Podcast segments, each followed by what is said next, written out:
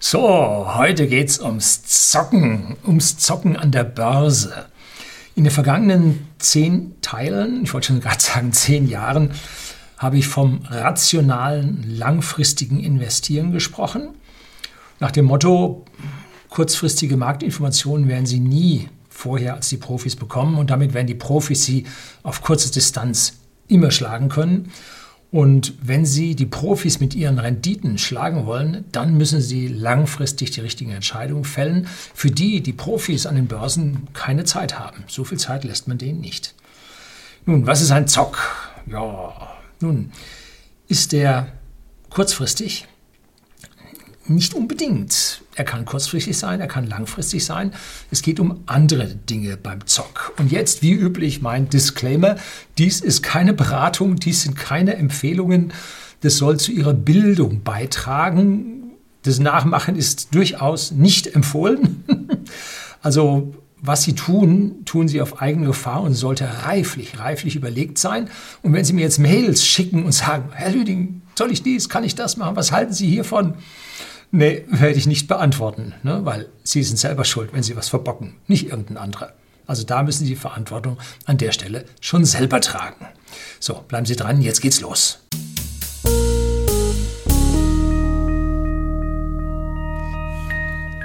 Guten Abend und herzlich willkommen im Unternehmerblog, kurz Unterblog genannt. Begleiten Sie mich auf meinem Lebensweg und lernen Sie die Geheimnisse der Gesellschaft und Wirtschaft kennen, die von Politik und Medien gerne verschwiegen werden. Und für mich hat Zocken immer sowas von Pferderennen oder Pokerspielen und solchen Dingen zu tun. Wobei Pokern ja nicht mehr so richtig als Glücksspiel zählt, weil man hier tatsächlich mit Geschick, mit geistigem Mitzählen, mit Chancen ausrechnen besser als andere sein kann. Und da gibt es richtige Könner. Natürlich gibt es da auch dann die Psychologie, dass man den anderen einschätzt, ob der dann immer so macht, ein gutes Blatt hat oder nicht, oder ob der an ihn dann reinblöfft, weil er so macht und doch ein schlechtes Blatt hat. Äh, ja, also hat eine Menge mit Psychologie zu tun. Das hat die Börse auch. Ne? Also da gibt es dann durchaus äh, Parallelen. Und beim Pferderennen, nun, da gibt es durchaus starke und schwache Pferde. Und ein Studienkollege hat mich mal auf die Rennbahn nach Dagelfingen in München mitgenommen. Ich habe kein Geld gesetzt. Nein, habe ich nicht gemacht. Er setzte 20 Mark, was damals für mich als Studenten ein Wahnsinnsgeld war. Ne? Da konnte man abends fünfmal für weggehen, ne? viermal. Immerhin. Ne? Und er war dann zwischendrin mal rauf bis auf 100 Mark und wir beide gingen dann mit null, beziehungsweise ich mit null und er mit minus 20 Mark nach Hause. Er hatte für 20 Mark Spaß gehabt. Ich hatte meinen Spaß für null Mark. Und warum gibt es nun beim Pferderennen äh, so große Schwierigkeiten? Nun, da werden auch Kombinationen gesetzt, dass man sagt, dieses Pferd auf 1, dieses Pferd auf 2, dieses Pferd auf 3 die Wahrscheinlichkeiten, dass das so eintrifft, die sinken rapide gegen Null. Da gibt es eine wunderschöne Folge von The Mentalist. Spielt auf der Rennbahn und der Mentalist selbst gewinnt. Und alles sagt, wie kann das sein? Ist er Hellseher oder wie? Nein, der hat alle Kombinationen gewettet, die da möglich waren. Er hat auch auf jeden nur 50 Cent gewettet. Also da sieht man, die vielen, vielen Permutationen machen es aus, dass da auf einmal die Renditen ganz massiv, nicht die Renditen, die Wahrscheinlichkeiten zu gewinnen, ganz, ganz schlecht sind. So, kommen wir jetzt zur Börse. Für denjenigen, der Börse überhaupt nicht kennt, sieht das alles wie Glücksspiel aus. Ne? Boah, wird ja auch von den Politikern, vor allem von unserem Finanzminister mit seinem Sparbuch, wohl auch vertreten. Und auch in der gesamten Bildung gilt die Börse also als Teufelszeug, als Zockerei und so. Resultat, nun, die Deutschen sind die Ärmsten im Euroraum, hat die deutschen Haushalte, hat die EZB in der Studie herausgefunden. Und ein anderer Herr, ich bin mir jetzt nicht mehr sicher, wer das war, ich glaube, das war der Professor Max Otte, der hatte mal herausgefunden, dass die Deutschen von der Geldanlage her die schlechtesten Verzinsungen haben. Die Kanadier sind die besten also die deutschen Lebensversicherungen und so. Ne? so. Aber von nichts kommt nichts. Man muss also hier dann ein bisschen was arbeiten, ein bisschen in finanzielle Bildung investieren, ein bisschen sich die Sache zu Gemüte führen und dann hat man echte Chancen. Ich unterscheide drei Fa äh, Formen an der Börse. Formen, fällt mir das Wort jetzt nicht ein. Das erste ist das langfristige Investieren, was ich ganz bewusst mache, was ich Ihnen hier ja die letzten zehn äh, Videos versucht habe nahezubringen.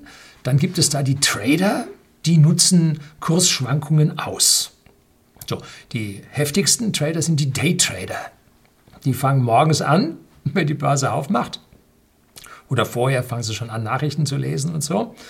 Und dann hören sie am Abend auf und stellen alle Positionen glatt. Und dann können sie am nächsten Tag Skifahren gehen oder irgendwas machen, ne? sind ja nicht mehr drin. Und wenn sie sagen, jetzt arbeite ich wieder, dann gehen sie morgens rein, Daytraden und abends wieder raus. Gut, das Wichtige dabei ist, dass sie mehr Tage im Jahr plus machen als minus. Ja, äh, ist nicht meins, ne? Gut, soll Leute geben, die das wirklich können. Und dann gibt es da noch das Zocken. Ne? Wobei die Unterschiede relativ fließend sind. Ein Bitcoin-Zock, ehemals gedacht, ne, kann sich durchaus zu einem Langfristinvestment mausern.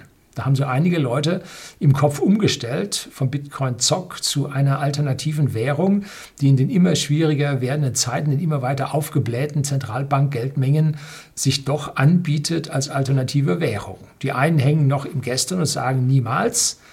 Die anderen sagen, ja, hätte sein können, ich bin jetzt aber schon viel weiter und das wird bestimmt verboten werden. Und die anderen hängen mittendrin und sagen, ja, wird ganz toll. Was es nun wirklich wird, ob es ein Zock war, und die sagen, jo, habe ich recht gehabt.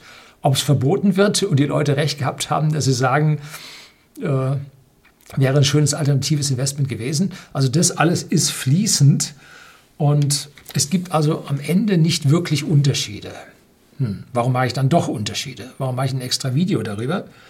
Nun, ein Investment ist bei mir eine Anlageentscheidung, bei der ich nicht weiß, wann ich aus diesem Investment wieder aussteige. Die ist tendenziell unlimitiert in der Zeit.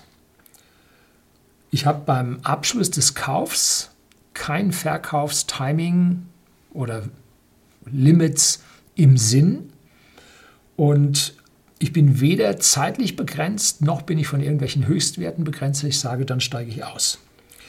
Aber Achtung an alle Buy and Hold bzw. Buy and Hope Akteure, die sagen, ich behalte meine Aktien ewig ähm, man muss sich seine Unternehmen dann schon mal genau ansehen. Ne? Wer also da in, in Enron, WorldCom, äh, Wirecard, das sind so die berühmtesten in unserem, äh, in meinem Umfeld, worüber man sehr, sehr viel diskutiert hat, wenn man sich die anschaut. Um, ähm, wer da bei war, das sah zehn Jahre gut aus und dann. Also da muss man ein bisschen dann dranbleiben, dass man sich also darauf nicht ganz so verlässt. Trading, jetzt also dieser kürzerfristige Ankauf, Verkauf, habe ich noch nie gemacht. Ich habe es eigentlich auch nicht vor. Einmal stand ich ganz kurz davor und habe mir das überlegt. Ich war bei einem IT-Outsourcer äh, beschäftigt und diese Firma war eine Tochter von General Motors, bei der ich vorher beschäftigt war. Und diese Firma ging dann 1995 an die Börse, beziehungsweise wurde von General Motors an die Börse gebracht und dann anfangs, wie es nach so einem IPO ist, jagt die Achse rauf, runter, rauf, runter und so weiter. Ne? Dann kam so langsam mal Ruhe rein und dann bemerkte man auf einmal, es ist eine Zyklik drin. Die Kurse steigen bis zum Quartal und dann, wop, fallen die ganz deutlich ab. Mehr als die Dividende. So, dann steigen sie wieder bis zum Quartal, wop, fallen sie ab. Nun, jeder hat gedacht, jetzt muss doch endlich losgehen. Wann machen die denn Gewinn? Jetzt muss doch endlich losgehen. Ging aber nicht. Ne? Und jedes Mal waren sie enttäuscht. Dann fiel der Kurs wieder ab. Hier hätte man also zwischen einem unteren Limit und einem oberen Limit, ja, lieber nicht die Limits, hätte man von einem Termin, nämlich nach der Verkündung der Quartalsergebnisse, bis vor, kurz vor die Verkündung der nächsten Quartalsergebnisse, hätte man jetzt traden können. Ganz deutliche Zyklik drin. Äh, hätte man machen können, wäre gut gegangen. Sicherlich, ich sag mal, zwei Jahre lang hätte das funktioniert. Das ist die Hauptarbeit beim Traden. Man muss die Muster erkennen. Da kann man jetzt sich Hilfsmittel nehmen wie Charttechnik oder so. Man kann aber auch eine Fourier-Analyse drüber ziehen und da versuchen, Frequenzen zu, zu finden. Ähm, die dann irgendwelchen Entwicklungszyklen entsprechen, von irgendwelchen Medikamenten, die dann äh, diesen Quartalsterminen entsprechen. Also da gucken, dass man irgendwo so, so, eine Frequenz rausbekommt, in der sich die Aktie bewegt. Aber das haben alle schon gemacht. Ne? Also da dürften die Arbitragejäger schon, schon alle zwischendrin sein. Wenn die Kurse sich zwischen Hochs und Tiefs bewegen, zwischen dem oberen Limit und dem unteren, man sieht die wieder so hübsch hin und her gehen, dann geht es relativ einfach man kauft zu dem unteren Bereich in diesem Kanal und verkauft im oberen Bereich. Das geht dann relativ lange gut, bis dann die Achse sich entschließt, entweder oben rüber auszubrechen oder nach unten den Kanal zu verlassen. Ja, nach oben raus, gut, toll, läuft man mit. Nach unten raus, ja, da sollte man aufpassen, dass man unterhalb dieses Kanals dann seine Stop-Losses gesetzt hat. Also fürs Traden an der Stelle ganz, ganz wichtig. So kann es sein, dass an dieser Stelle ähm, ein, ja, ein Verkäufer da ist, der jetzt von seinem großen Stock an Aktien, einen Teil oder alle, verkaufen will, weil er anders sich investieren will. Nun hat die Aktie einen irgendwelchen Aufwärtstrend und er verkauft immer zu diesen Werten an diesem oberen Ende, verkauft er ab ähm, und sagt, nun gut, wenn er zwischendrin ist, der kommt ja wieder, das ist ja eine gute Aktie, aber ich brauche das Geld jetzt, um meine Firma zu expandieren oder so. Ne?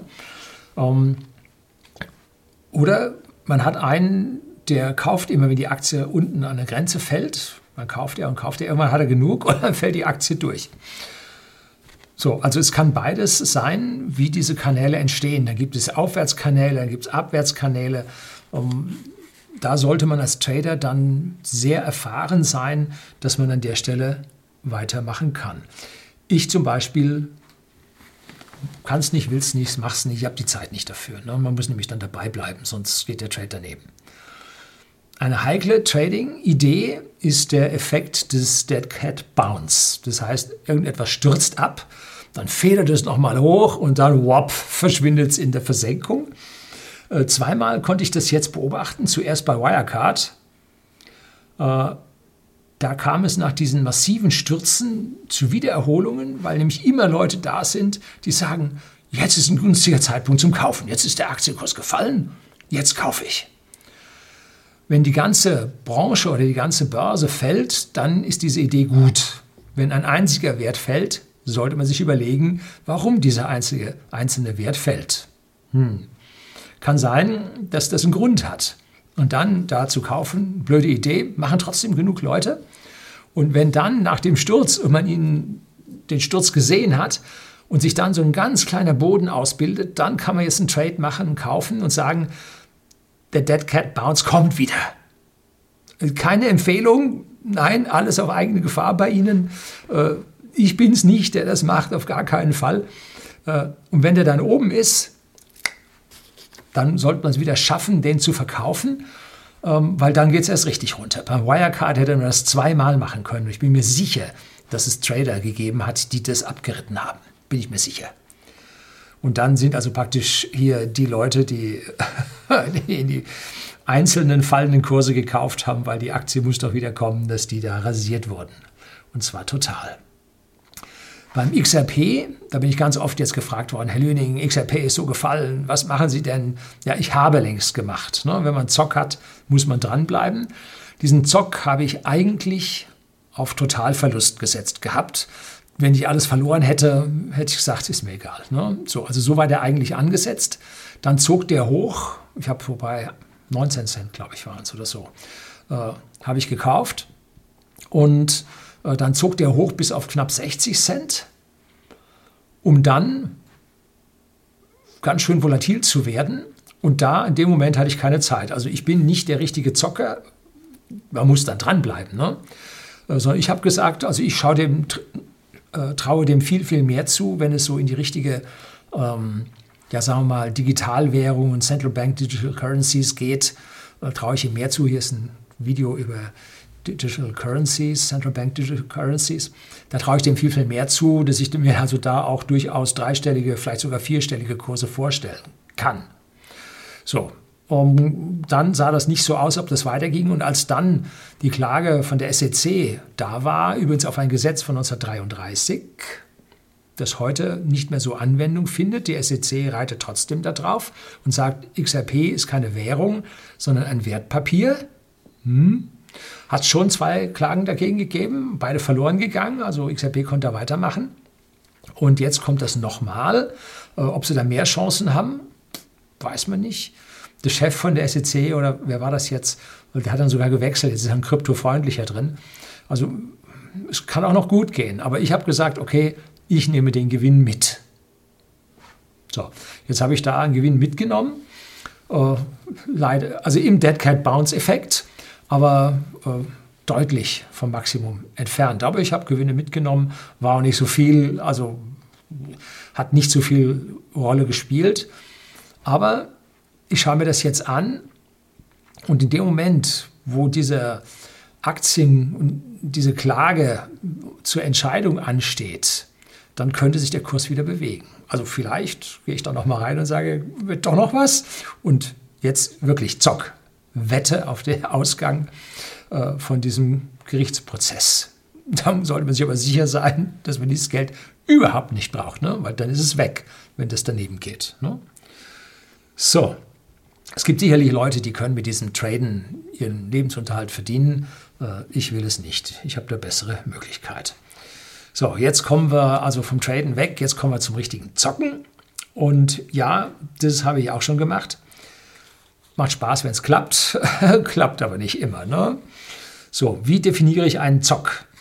Es kommt meine Definition und ich bin der an der Börse ein Quereinsteiger. Ich habe das nicht gelernt. Ich habe nicht auf der Bank, ich habe nicht beim Broker, ich habe nicht beim Fondsverwalter gearbeitet. Ich bin Ingenieur. Zugegeben, ein sehr stark zahlenverliebter, orientierter Ingenieur für Luft- und Raumfahrttechnik, der viele Simulationen, kommen wir nachher noch mal ein bisschen zu, gemacht hat, mit vielen Elementprogrammen und, und, und.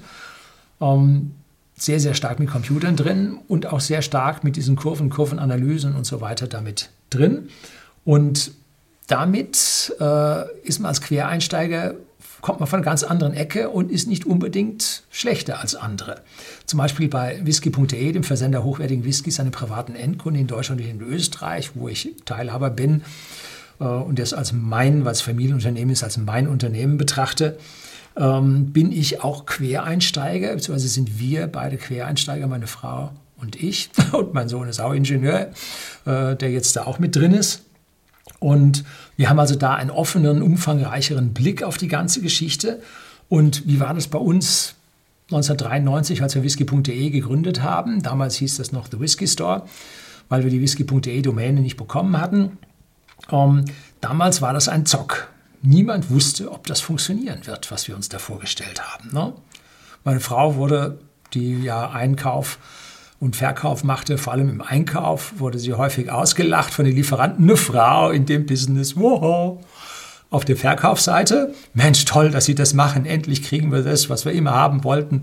Äh, und so da, also Zwiespalt zwischen der ganzen Geschichte hin und her und Whisky im Versand verkaufen. Wie kann man Glas versenden und ja vielleicht sogar über das Internet? Wow, oh Gott, oh Gott, oh Gott. Was ist denn das Internet? Das war damals noch nicht mal Neuland, das war das unbekannte Land. Ne? Gut, 1994, ein Jahr nach dem offiziellen Startschuss des Internets, waren wir mit äh, unserer Webseite im Netz. Ich habe dieselbe auf einer Sun Workstation mit VI, habe ich die HTML-Seiten zusammengestrickt und ins Netz gestellt. Und gekauft hatten wir zuerst elf Kisten, A6 Flaschen. Heutzutage würde man sagen, mittelpreisigen Single Malt Whisky aus Schottland. Kaufpreis irgendwo 1000 bis 2000 Mark, damals D-Mark, heute 500 bis 1000 Euro. So, war das nun ein Zock? Weil es hätte ja durchaus nicht funktionieren können. Ne? Tja, und die investierte Knete wäre weg gewesen. Nein, nicht ganz. Wir hätten bis zur Rente Whisky genießen müssen. Wäre nicht die schlechteste Lösung gewesen, aber insofern war es ein Zock, als da im Umfeld ja ein Haufen persönlicher Arbeit gemacht wurde, Anzeigen in Zeitungen geschaltet wurden, da lief noch mehr Geld. Allerdings Computer waren da, Drucker waren da, da wir waren dann schon damals ein computerisierter Haushalt. Ich habe mir meinen ersten PC ein Original IBM PC 1984 gekauft. Für 7200 Mark. Ja, so teuer war das damals. Wichtigste Punkt beim Zock. Nur das Geld einsetzen, auf das man auch verzichten kann. Und das haben wir damals genau bei der Firmengründung gemacht. Ähm, und zwar muss man auf dieses Geld zu 100% verzichten können. Geld rein, weg. Das ist die Basis jeden Zocks. Und jetzt Kredite aufnehmen, um Zock zu machen, herzlichen Glückwunsch im Spielcasino. Kommen wir am Ende noch drauf. In der Regel sind es 1 bis 5 Prozent vom Depot, was man so in Zocks investiert, was man so hört. Ich selber habe mich auch schwer getan, um mehr als 1 Prozent vom Depotwert in den Zock reinzugeben, weil halt die Wahrscheinlichkeiten, da denkt man hin und her und die, die Aktien und das alles ist so rock solid im Vergleich äh, zu diesen Zockereien. Also da tue ich mich dann sehr, sehr hart, da mehr zu machen. Wenn man jung ist und das Depot klein ist, dann sagen die einen, jetzt kannst du mehr zocken, weil wenn du das schaffst, hast du einen großen Sprung nach vorne. Und wenn dein Depot wieder auf Null steht, ist ja egal, du bist ja noch jung. Nee, so sehe ich das nicht. Die mühsam angesparten Kröten, die man da in der Börse investiert und vermehrt hat, die jetzt in einem Zock oder in Zweien rauszuschmeißen, wie blöd kann man sein? Also das ist nicht meine Welt. Und ist das Depot jedoch fett und gereift, dann kann man schon mal 10% einsetzen. Aber da sollte das Depot schon richtig groß sein. Ne? So. Um einen Zock zu starten, sollte man eine Hypothese haben. Eine Hypothese, wie sich etwas entwickeln wird. Ne? Und zwar, am besten ist es, wenn Sie eine Hypothese haben, die die anderen noch nicht haben. Dann sind Sie nämlich vor dem Markt. Und wenn Sie da kreativ sind, Dinge sehen, die andere nicht sehen, gut, wenn Sie Visionen haben, sollten Sie zum Arzt gehen. Das war der Helmut Schmidt. Ähm, der war sicherlich auch nicht an der Börse als roter Bundeskanzler. Ähm, wer aber hier eine Hypothese hat, wie etwas funktionieren könnte, sollte, vermutlich wird, gar keine andere Chance gibt, als dass es so wird. Wasserstoff wird es. Gut, da gibt es Gegenhypothesen, Antithesen. Ja, gut. Ähm, das kann mit so einer Hypothese, bis die eintritt, mitunter sehr lange dauern. Auf der anderen Seite äh, kann das dann aber auch relativ kurzfristig Sie, verrecken, ne, dass Ihre Knete weg ist. Weil dann diese 1 bis 5 Prozent weg sind, sollte man sich jede Hypothese reiflich überlegen. Ne? Und wenn sich eine Hypothese als falsch erweist, und zwar egal zu welchem Zeitpunkt des Zocks, wenn sich die Hypothese als falsch erweist und man ist im Minus, dann sollte man wenigstens ein Drittel oder ein Viertel von diesen Werten dann noch retten. Ne? Meine Meinung. Aber nur, wenn sich die Hypothese falsch erweist. Wenn Sie meinen, es ist noch nicht so weit, äh, Sie haben ja das untere, theoretische untere Limit von Null sich gesetzt. Bloß man sollte ein Realist sein. Wenn die These nicht mehr stimmt, raus damit. Ne? So, was ist aber, wenn nun ein Zock sich als erfolgreich erweist? Hm? Gut, dann kann man nochmal nachinvestieren. Und wenn es dann immer noch klappt, dann kann man noch weiter nachinvestieren. Und auf einmal wird aus einem Zock ein Investment. Kommt am Ende noch ein Beispiel. Ähm, und ich habe auch schon mal ein Beispiel hier über Enphase, Investment in Small Caps, wobei Enphase ist kein Small Cap. Ähm, da hat jemand, die Zahl habe ich das letzte Mal falsch genannt, bei einem Dollar. Der hat 40.000 Euro bei einem Kurs von einem Dollar investiert. Und jetzt steht das Ding auf, ich glaube, der hat jetzt, wenn er es richtig gemacht hat, der zig Millionen. Ne? Gut, ich hätte es nicht so gemacht. Ich werde nämlich wieder raus äh, und hätte da im Prinzip vorher dann mal ein bisschen breiter mich aufgestellt und wäre mit dem Teil drin geblieben. Ich hätte also da, ich sag mal, zwei oder dreimal eine Million gemacht und der andere könnte dann zehn Millionen machen. Ne? Gut, aber jeder hat so sein eigenes Risikoprofil, über das er nicht hinausgeht. Und da muss man dann gucken, wo das eigene Risikoprofil steht. So, nachdem ich bei Bitcoin das erste Mal so 0, irgendwas an Prozent meines Depots investiert hatte, ging es erstmal hurtig abwärts. So, sicherlich 50 Prozent. Und da das Geld mental eh weg war, meine Hypothese, dass Kryptowährungen kommen werden, nicht kaputt war, weil nicht verboten die Kryptos, habe ich meine Bitcoin nicht verkauft. Als es dann wieder aufwärts ging und ich sah, die Hypothese funktioniert jetzt mit höherer Wahrscheinlichkeit, habe ich dann auf 5% aufgestockt. Und 5% äh, im Depot ist schon was. Ne? Also einen ordentlichen Betrag nachgeschoben, wenn man es so sagen will. Nicht investiert, nachgeschoben in den Zock. Ne? So, was dann passiert ist, wissen Sie selbst. Ne? Äh, heute ist Bitcoin für mich ein Investment. Jetzt wird es aber schwierig. Ne? Wenn ein Zock um 50 Prozent abstürzt, dann hält man ihn. Wenn ein Investment um 50 Prozent abstürzt, was machen Sie dann? Eigentlich müsste es ja ein schlechtes Investment sein und man hätte sich schon vorher daraus äh, ja, verabschieden müssen. Und das ist jetzt hier so eine Twitter-Situation, dass Sie ein Investment mit hoher Volatilität haben. Man kann allerdings bei Bitcoin, das habe ich im Video Bitcoin Halving sehen, kann man eine Zyklik erkennen, was jetzt ein bisschen mit Trade zu tun hat. Ähm, und mit dieser Zyklik habe ich gesagt, ich sehe nach dem letzten Halving, das war, wann war denn das? Im Mai 2020, glaube ich, sehe ich einen Höchststand von 100.000 Euro pro Bitcoin binnen 12 bis 18 Monaten. Das ist meine Hypothese. Vorsicht, keine Empfehlung, machen Sie nicht nach, überlegen sich selber, was sie tun. So. Und was tue ich, wenn jetzt meine Hypothese, meine Zock-Hypothese, jetzt da ankommt und funktioniert? Beende ich meinen Zock oder betrachte ich das weiterhin als Investment? Also bislang stehe ich so da drauf, wenn der 100.000 erreicht, dann ist das so viel Geld, dass das mein Leben schon verändert.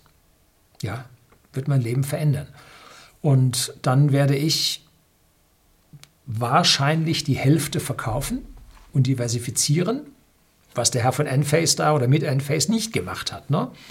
Und andere Leute sagen 250.000, 280.000, 300.000, da kann es dann nochmal schön hochgehen.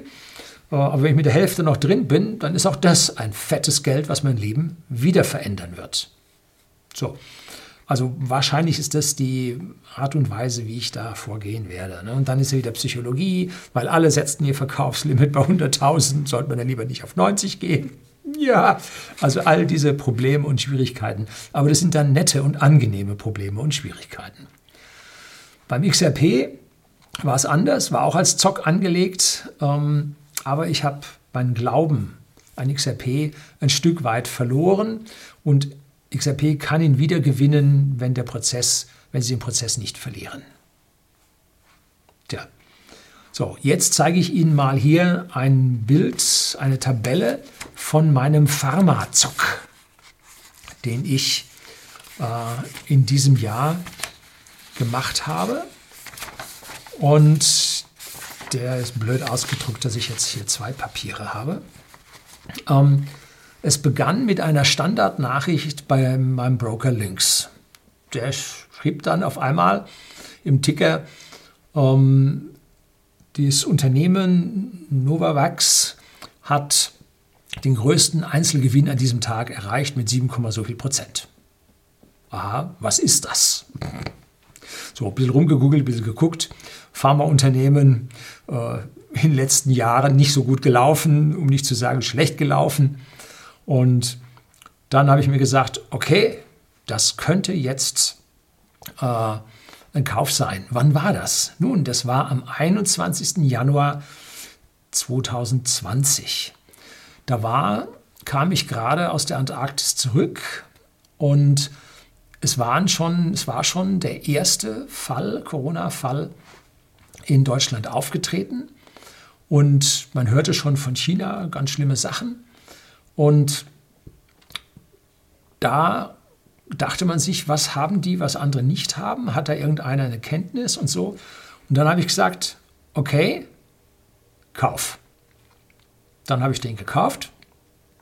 Und hier habe ich jetzt mal beim Invest einfach 1000 eingetragen. Das sind nicht meine Zahlen. Ähm, ich habe einfach nur, damit man nachher mal ein bisschen rechnen kann, dass Sie so ein paar mentale Vorstellungen von so einem Zock haben. Dann hat uns ja der Crash an der Börse eingeholt. Und ich habe mir gesagt, okay, jetzt sieht es so aus, als ob hier Pharmawerte speziell für die Entwicklung von Impfstoffen gefordert sind. Und dann habe ich mir als allererstes am 31.03. in Gilead investiert. Nein, investiert ist der falsche Ausdruck, eingekauft zum Zock. So, so ist richtig. Allerdings zu früh, weil Gilead anschließend erstmal noch sauber fiel. So, dann äh, habe ich eine Woche gewartet ungefähr und habe dann gesehen Moderna. Moderna klingt jetzt auch gut, was die da so machen und habe da mal ein bisschen gekauft. So ein bisschen vorsichtig, ne? weil mit Gilead war ich ja gebrannt. Äh, ja, wie geht's da? So, und dann habe ich da mal ein bisschen gekauft. Und diese Werte, dass ich die jetzt mir nicht aus den Fingern herausgezogen habe, die habe ich bei meinem Roast My Depot äh, habe ich die auf dem Mission Money Kanal tatsächlich äh, veröffentlicht gehabt, dass ich die da an dem Zeitpunkt gehabt habe. Ne?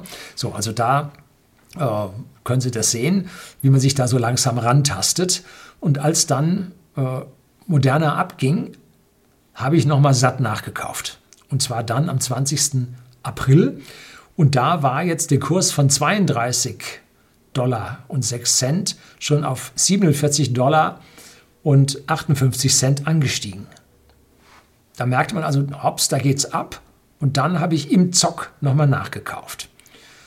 So, und dann schaut man sich die ganze Geschichte an und fragt sich, was passiert jetzt? Ne? So, und jetzt kommen wir mal zu meiner Zock-Idee, wie ich das als Ganzes gesehen habe. Nicht am Anfang. Novavax war ein spontan Zock. Und die Hypothese, die dann da rauskam, war, äh, die Leute werden Pharmaunternehmen kaufen, weil Medikamente für diese spezielle Krise zwingend erforderlich sind. So. Wenn man jetzt aber mal nachrechnet und sagt, was braucht man? Zwei Milliarden Dosen, ne? Eine vielleicht, zwei, maximum vielleicht drei Milliarden Dosen, ähm, die man wird verkaufen können. Und wenn man so zwischen zwei und fünf Dollar für die Dosis bekommt, dann macht es einen maximalen Umsatz, drei Milliarden Stück, mal 5 Dollar sind 15 Milliarden maximaler Umsatz. Wenn es ganz schlecht läuft, mit 2 Dollar und nur einer Milliarde Dosen sind es halt nur 2 Milliarden. Also zwischen 2 und 15 Milliarden Umsatz. Aber massive Investitionen, Forschungen, Fertigungs-, Vertriebskosten sind da mit drin. Und an der Impfung wird man maximal 10 Prozent über alle Firmen, die das anbieten, verdienen können. So. Das können also Verdienste von 200 Millionen bis 1,5 Milliarden sein. Und betrachtet man dann, wie fett diese Konzerne sind, wie viel zig und hundert Milliarden Umsätze die machen,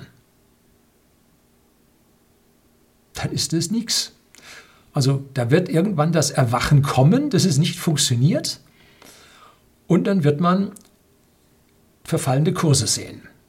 So, das war meine Idee. Und dann habe ich am 28.07. beim Gilead die Reißleine gezogen, weil der da schon im Prinzip von seinen 68,70 Dollar auf 62,94 Dollar äh, sich nicht höher hat erholen können. Zwischendrin waren noch niedriger. Ähm, und ein paar Tage drauf, am 31.07. habe ich dann die anderen drei auch verkauft. Und siehe da, bei Novavax bin ich von 7 Dollar 09 auf 143,10 Dollar im Verkauf hochgegangen. Mein einziger 20-Bagger, den ich in meinem Leben gehabt habe, also eine Verzwanzigfachung. Sie sehen hier rechts den Endstand, was sich da ergeben hat. So, die Differenz hinten sehen Sie jetzt in Dollar und zusammen macht das 19.485 Dollar, die beim Verkauf da rauskamen. Und jetzt hier Service wieder für Sie, die Sie meistens in Euro denken. Äh, schauen sich dann an. Beim Zeitpunkt des Kaufs stand der Dollar bei ungefähr 0,913 und zum Zeitpunkt des Verkaufs stand er bei 0,849.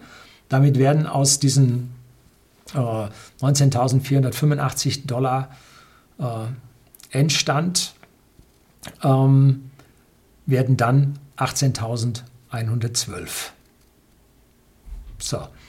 Jetzt müssen wir darauf natürlich 25% Steuern zahlen, weil das ist ja nicht ein Langfrist-Invest, was immer so weiterläuft, sondern das ist ein Zock, den wir jetzt verkauft haben, muss ich 25% Kapitalertragssteuer zahlen und dann noch ein Soli obendrauf.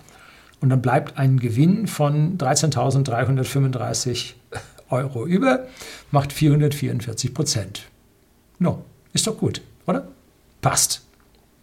Jetzt muss man natürlich auf der anderen Seite sich anschauen, äh, es hätten nicht alle den Novavax genommen. Und wenn man Moderna und Gilead als Doppelzock einzeln genommen hätte, wäre da auch noch äh, 300 Dollar an Gewinn bei rausgekommen. Um, wären dann am Ende auch 10 Prozent bei rumgekommen. Also so verkehrt wäre auch der normale Zock nicht gewesen. Also hier ein sehr, sehr schöner Zock, der funktioniert hat. Tja, und vor allem die Rendite über nur drei Monate. Ne?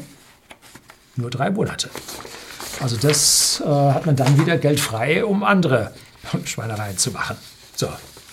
Dann äh, möchte ich Ihnen noch einen zweiten Zock zeigen, der bislang nicht funktioniert hat. Also wie gesagt, ich zeige Ihnen nicht nur die guten Sachen, wie das letzte Mal gezeigt, ich zeige Ihnen auch die schlechten Sachen, damit Sie hier nicht überrascht sind und sagen, der hat immer davon erzählt, das geht so toll. Nein, nein, geht durchaus schlecht. Und vor allem äh, Sie sind vielleicht viel schlechter. Also keine Verantwortung, das müssen Sie alles selber entscheiden. Zock, höchst problematisch. So, mein Biotech Zock stammt aus einem Listing aus über einem Dutzend, die sind aus irgendeiner Zeitung mal gewesen. Biotech-Firmen hat einer mal zusammengesucht. Und da habe ich mir dieses Dutzend, waren es gerade 20 Stück, mal alle durchgeguckt und bei vielen habe ich noch nicht mal das Geschäftsmodell verstanden. Die waren dann gleich raus. Andere saßen in merkwürdigen Ländern, die mir nun auch nicht so gefallen haben. Und dann habe ich das auf drei Werte reduziert, und zwar AAP Implant, Implantate, dann auf Harvard Bioscience und Beyond Air. Beyond Air ist genau das, was da steht. Beatmungsgeräte und sowas. Harvard Bioscience ist so eine Ausgliederung von Harvard, hat aber mit Harvard direkt nichts zu tun. Und die anderen waren halt Implantate. Ne? So, und da habe ich gesagt, okay, da mache ich jetzt einen Zock und da bin ich am 3.3. eingestiegen. Und da habe ich dann die Kurse mir entsprechend hier jetzt notiert, den Kaufkurs. Wobei, wenn Sie das nachverfolgen, der Kaufkurs war 0,77 Dollar, also 77 Cent. Und die haben nachher eine Kapitalmaßnahme machen müssen, indem sie die Aktien 10 zu 1 zusammengeführt haben, weil sie sonst so arg in den Penny Stock darunter gefallen wären. Also diese Implantate ist eine schwierige Nummer. Ähm, so, und dann habe ich gesagt, ich bleibe da drin, ist egal wie, bin auch jetzt noch drin. Jetzt am 5. Januar drehe ich dieses Video und darum sehen Sie hier die Kurse jetzt vom 5. Januar. Jetzt steht die AAP-Implant auf 3,10 Dollar, ein sattes Minus von 59,7 Prozent. Und Beyond Air ist nur um 39,7 Prozent auf 6 Dollar gefallen. Ja, so super ist es jetzt nicht. Ne? Aber ein Lichtblick habe ich darunter. Harvard Bioscience ist um 34 Prozent gestiegen. Von 3,15 Dollar auf 4,22 Dollar. Wenn Sie da nachgucken, dann sehen Sie äh, am 3.3. einen ja, weitaus niedrigen Kurs von 2,90 Dollar oder so. Bloß ich habe dort gekauft, was da war und das war leider so teuer. Ne? Also der Mittelkurs, der dann da gebildet wurde am Tag, lag deutlich drunter, aber ich habe für teuer gekauft. Also ich habe es aus meinen äh, Kaufspositionen, habe ich die Kurse rausgelesen. Blöd. Ne? So, jetzt zählen wir das hinten zusammen und wo kommen wir raus? Wir kriegen einen Verlust, ein Minus von 21,8 Prozent in Dollar.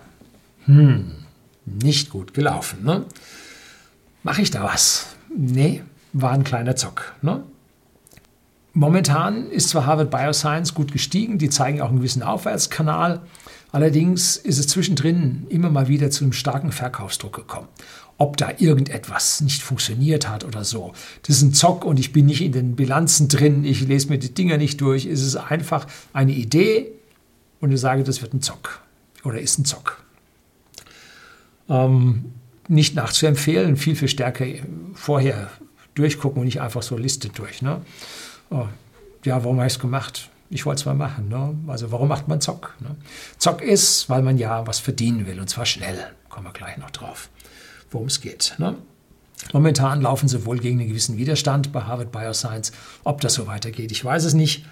Ähm, aber ich halte das so und dann schauen wir mal, äh, wie es weitergeht. Und ja, wie viele Zocks mache ich denn? So. Ähm, ich mache vielleicht einen pro Jahr. Und wenn ich da einen pro Jahr mache und dieses Jahr zwei, ähm, warum mache ich es? Weil ich könnte doch ohne diese Zocks viel bequemer und ruhiger leben, weil ich mein Investment unter Kontrolle habe, das Depot wächst und so. Nun, es gibt Menschen, die träumen davon, dass sich ihr Leben ändert, dass da wirklich was passiert und es richtig nach oben abgeht. Und wer tut das nicht? Also ich wäre da äh, komisch, wenn ich das nicht zugeben würde.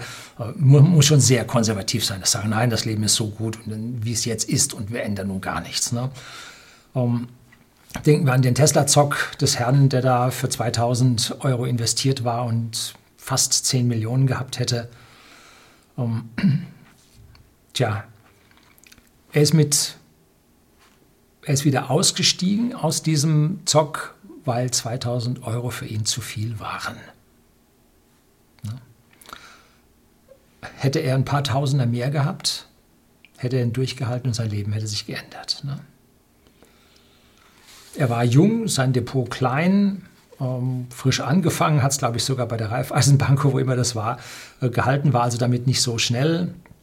Und ähm, hier kann man dann fühlen, spüren, wie sich diese Menschen gefühlt haben bei genau so einem Ding. Ne? Und schon wieder stimmt dann der Satz, der Goldesel scheißt auf den größten Haufen. Hätte er mehr Geld gehabt, hätte er mehr Geld gemacht. So ist es. Ne? So, also, nicht nachmachen, ne, was jetzt kommt. Jetzt kommt, äh, jetzt kommt der Goldesel. Ne? Ähm, wer jetzt ein multiple Millionen schweres Depot hat, der kann jetzt auf so einen Zock, wenn er sich sicher ist, auch mal eine Million setzen. Ja, stellen Sie sich vor, der hätte statt 2000 20.000 auf den Tesla-Zock gesetzt, dann wäre er mit 100 Millionen hinten rausgekommen. Der war gehebelt, ne? massiv gehebelt. Um, was passiert, wenn jetzt die Million weg ist, wenn er sich verzockt hat? Nun, bei einem Multimillionen-Depot hat er auch sonst genug Knete, wird ihm nicht wehtun. Ne? Ändert sich was am Leben? Nicht wirklich. Ne? Also ob der eine Multiple Millionen hat oder Multiple minus 1 Millionen hat, macht jetzt nicht so den Unterschied. Ähm, wenn aber jetzt man in diesem Novavax 20 Bagger eine Million drin gehabt hätte, das Leben hätte sich auch für denjenigen, der die Millionen gehabt hat oder hat, hätte sich für den massiv was geändert. Ne? Man kann aufhören zu arbeiten, man kann sich die Villa am See kaufen. Beides zusammen wird schwierig. Bei uns sind die Villen hier ganz schön teuer. Oder man kann ins Paradies auswandern äh, und aktuell die frostigen Temperaturen, viele Wochen schon Minustemperaturen, dann hier nicht mehr ertragen. Tja, so, und das ist genau der Grund, warum die, die an der Börse investiert sind und bei denen es eigentlich ganz gut läuft, doch ab und zu dann mal zocken. Ne? Man darf aber nie dabei auf die Idee kommen, seinen mühselig erarbeiteten Wohlstand hier zu verzocken. Ne? Das ist schwierig. Eigentlich ist das Wort verspielen besser. Es muss in den 1990ern gewesen sein, Anfang der 1990er. Ich war mit Geschäftskollegen in Baden-Baden auf einem Kongress über finite Elemente. Das sind Berechnungsmethoden, Verfahren, wo es Software für gibt, wird die neueste Software vorgestellt und so weiter. Und am Abend gingen wir dann ja hm, in die Spielbank. Wir hatten sowieso die Anzüge von den Vorträgen an und so. Und die trockenen Ingenieurskollegen setzten sich ein Limit von 50 Mark, die sie im Laufe von vier Stunden abends dann auch ordentlich verspielten. Spielbank heißt das Ding. Interessant ist, dass das Bank auch dabei steht. Das ist heute ein ganz schönes Geschmäckle dabei. Äh, und was habe ich gemacht? Habe ich für 5000 gespielt? Nein, ich habe natürlich nicht gespielt, wie damals schon bei dem Pferderennen nicht. Ne? Ich habe mir stattdessen zwei wundervolle, sehr, sehr gute Single Malt Whiskys an der Bar gegönnt, die es damals in Baden-Baden schon gab und sonst gab es das kaum. Ähm, und sie waren dort auch billig. Wahrscheinlich hilft das den Leuten, wenn sie etwas gelöster sind, dann an den Spieltischen hier etwas mehr zu lassen. Man weiß es nicht. Ne? Und da beobachte ich einen Herrn, beim Baccarat hat er 8000 Mark, also 4000 Euro, gewonnen. Und als wir dann spät aus dieser Spielbank wieder äh, rausgingen, machte die Bank das, was sie tut, nämlich Schecks akzeptieren. Da schrieb der Herr nämlich Euro-Schecks aus. Und Euro-Schecks ist eine besondere Art des Schecks gewesen, wo man einen gesicherten Betrag darauf ausschreiben konnte. Ich weiß nicht, wann das 300 Mark oder 400 Mark, das ist so lange her, längst abgeschafft, die Geschichte, letztes Jahrhundert.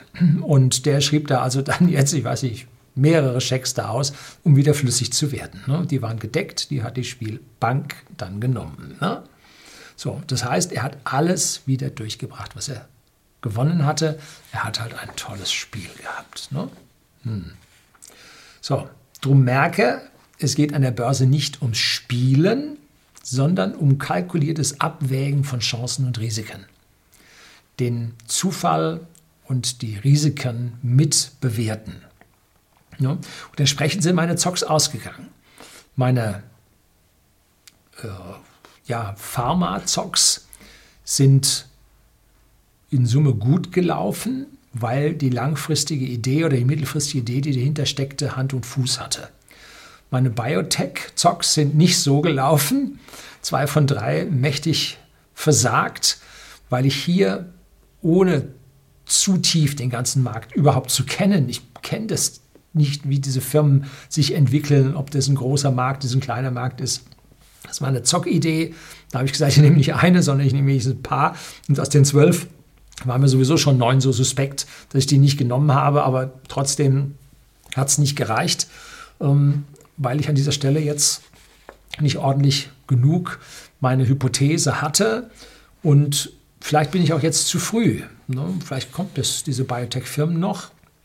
Aber vielleicht wird ja auch so etwas Positives draus, wenn Harvard Bioscience weiter sich entwickelt und man hier einen Überlebenden in diesem Zock findet, der eigentlich sich ganz gut macht und dass man den dann im Prinzip nach investiert, jetzt nicht zockt, investiert, weil man dieses Unternehmen eine Zeit lang mit begleitet hat, immer wenn man was gelesen hat, aha, da ist er wieder und so.